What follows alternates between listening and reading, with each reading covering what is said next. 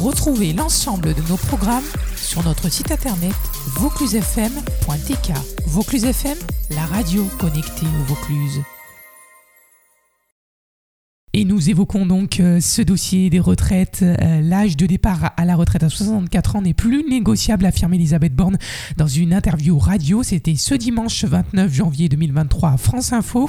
La première ministre souligne que 64 ans est le compromis proposé après les discussions avec les syndicats et le patronat. Nous l'écoutons, elle était donc l'invitée ce dimanche 29 janvier 2023 à France Info. Ça n'est plus négociable, la retraite à 64 ans et l'accélération de la réforme Touraine, c'est le compromis que nous avons proposé après avoir entendu les organisations patronales et syndicales, après avoir échangé avec les différents groupes euh, parlementaires et c'est, je vous le dis, nécessaire pour assurer l'équilibre du système. Face aux critiques, Elisabeth Borne assure également une nouvelle fois que la réforme protège les femmes, notamment celles qui ont des carrières interrompues. La chef du gouvernement se montre donc ouverte, en revanche, à une discussion au Parlement sur une meilleure utilisation des trimestres de l'éducation et maternité obtenus par les femmes au cours de leur carrière.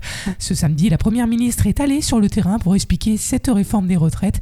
Visite surprise hein, dans sa circonscription du Calvados où elle a été élue députée, c'était en juin dernier. Elle a tenu une réunion publique avec des acteurs locaux de la vie associative et économique. On vous rappelle qu'Elisabeth Borne prend à nouveau la parole avant deux dates importantes la semaine prochaine. La présentation du texte en commission à l'Assemblée nationale ce lundi 30 janvier 2023, avant une journée de mobilisation contre la réforme des retraites. Ça sera ce mardi 31 janvier. Le projet de loi sur la réforme des retraites sera quant à lui examiné à l'Assemblée nationale à partir du 6 février.